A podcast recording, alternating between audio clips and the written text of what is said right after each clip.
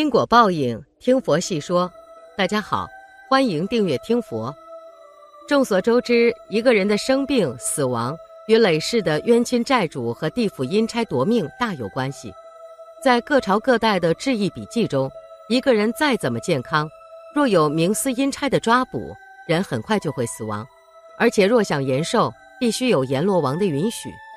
如有人长期念诵《金刚经》，被带到地府后，阎罗王设令还阳，延长寿命；有的是以念佛念经之光明，令阴差鬼使无法靠近，成功渡劫；然后阴差返回地府，向阎罗王或者泰山府君汇报，这个人如何诵经，如何修行，最终获得了延寿的批准。但是无法带走的还是少数，哪怕一时念金刚经发出光明，令鬼神无法靠近，他们也可以等这个人睡觉后去抓捕。因此，能死后不入地府，在古时候的修仙文化中，至少是一定的成就。你看《金刚经感应录》，很多人多年念诵《金刚经》，依然被阴差带去见阎罗王，有的则被延寿，无法延寿的自然也有。那种念诵大量经文，数量如十万遍，又具有清净发心的，则可能不经地府，直升净土。阴差一职，有的是活人生魂出体担任。有的是鬼神出世，不仅在古代，现在这个时代也有，只是他们有规定，无法泄密，守口如瓶而已。在《平阳再生人》一书中，再生人吴玉华做阴差近三十年，自述了阴差抓捕人惊心动魄的情景。按他的经验，入村一般由本村土地公带路，并向他出示捉拿的文书，与他办理交接手续。五个阴差在队长带领下，悄无声息地上了二楼。生人是完全看不见他们的。经过客厅，发现有几个人在聊天。他们直接进了卧室，看到有个老妇人，年纪约七十至八十岁，躺在床上。队长发话：拉走这个。灵魂发出的声音，仅有灵魂可以听见，生人听不见。立即有队员应声而上，用铁链套到这名老妇人的脖子上，把她拖走了。在阴差看来，床上的老妇人已被拖走，床上已空无一人；但在他的家人看来，他仍躺在床上。把老妇人的灵魂拖到村口，阴差小组和这名被阎王下令带走的灵魂一起腾空飞上天空。黄土乡的这名妇女三十出头，年轻强健，无病。吴玉华这群阴差连续五个晚上都没有抓走她，原因是这名青年妇女特别勤劳。每晚在家纺纱到深夜，他用的是手工纺车，纺车纺轮上有十多根木棍，纺纱时那纺车上的轮子带着木棍快速转动。不知为什么，这群阴差对这个土机械很畏惧。这次他们不是晚上，而是中午行动。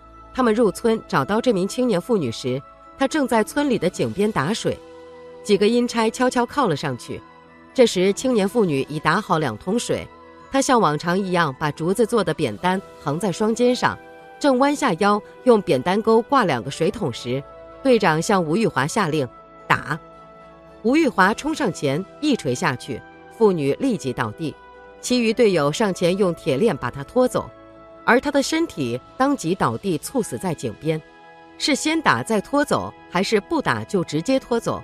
主要看被执行人凶还是不凶，而不是简单的看性别和年龄。不过还有一种特殊情况，有一次他们执行阴间任务，不但完全失败，而且自己还遭到了暴打。那次事件发生在数公里外的杨烂村，时间约二零一一年。他们一行数人刚进寨子，不知什么原因，此寨土地公的样子看起来非常凶，不由分说冲过来就对他们大打出手。这群阴差立即作鸟兽散。照理说。阴差和土地神都属于法界体制的基础工作人员，难道也会出现内部矛盾？的确有这种可能性，比如土地神想罩住自己的那位信徒，就会对阴差的行为非常抗拒。如果这个体制内的靠山不是土地神，而是威力更大的天神，如五岳大帝、北斗七星、天帝，岂不是更有息灾延寿、满愿的力量？以前有位法师说过，法教门派中。有的修士家里人病重了，但就是一直未断气，原因是阴差在门外进不来，需要他们写书文焚烧给神坛上的祖师，虽然可以延缓，欲想延寿，还是必须有功德、阴德或者交换，而非凭空就获得长寿。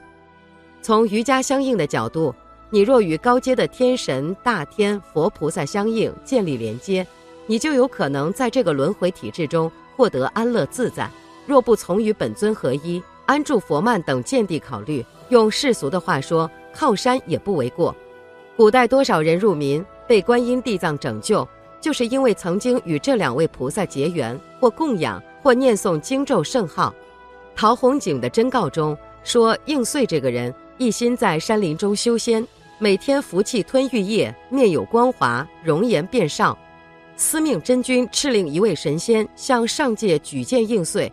移名东方诸属为地仙，但是当时三官都进左郎派遣点丙侯周防、主非使者严白虎来捉拿应岁，且列数他的罪业。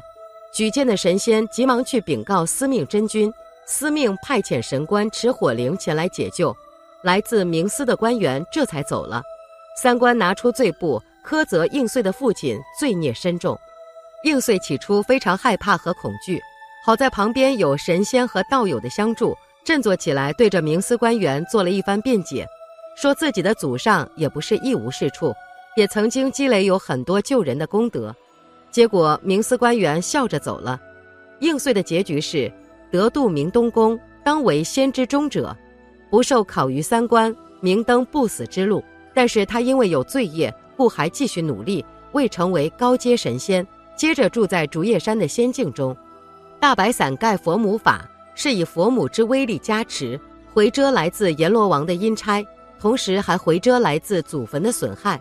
祖坟进水损坏，祖先不安，都有可能对子孙造成负面影响，比如生病乃至不治之症，或者婚姻不成，或者事业无成，破财遭遇灾难。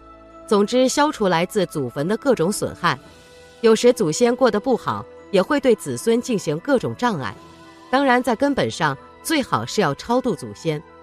遣回纵病害人使，是将治病的冤亲鬼魅进行回遮，可见大白伞盖的回遮之力。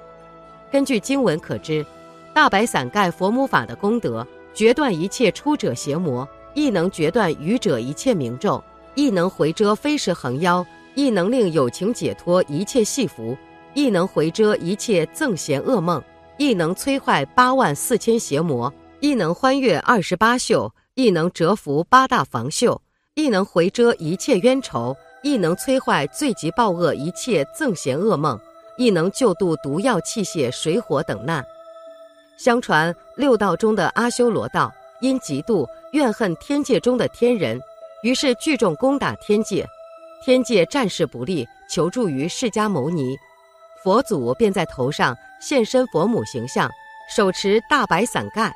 对阿修罗们宣说佛顶大白伞盖陀罗尼经，此咒一出，阿修罗们便惊慌逃跑了。其实很多汉地寺院僧尼几乎天天诵念佛顶大白伞盖陀罗尼经，在佛门必备课诵本里称它为大佛顶首楞严咒。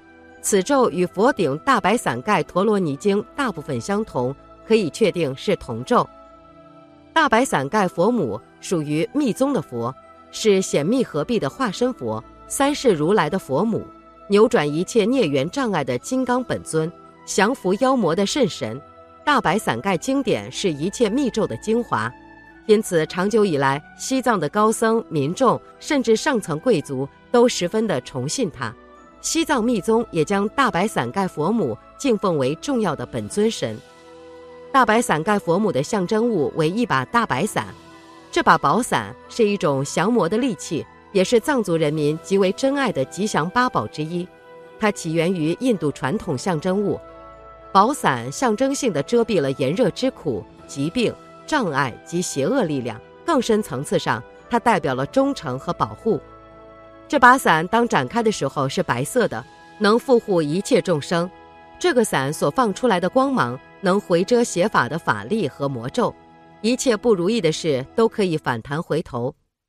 大白伞盖佛母有大威力、大功能、大智慧、放大光明，能以佛之净德覆盖一切，以白净大慈悲遍覆法界。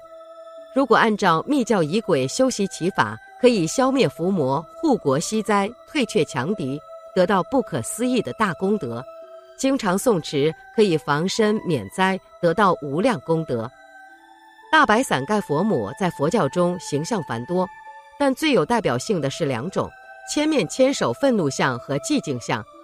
大白伞盖佛母愤怒像复杂繁多，有一面两臂、三面六臂、五面六臂等，而最为常见的是千面千手的大白伞盖佛母造像。大白伞盖佛母头顶上竖起五十个佛头，横起有二十个佛头，合集千面，分为白色愤怒的面容。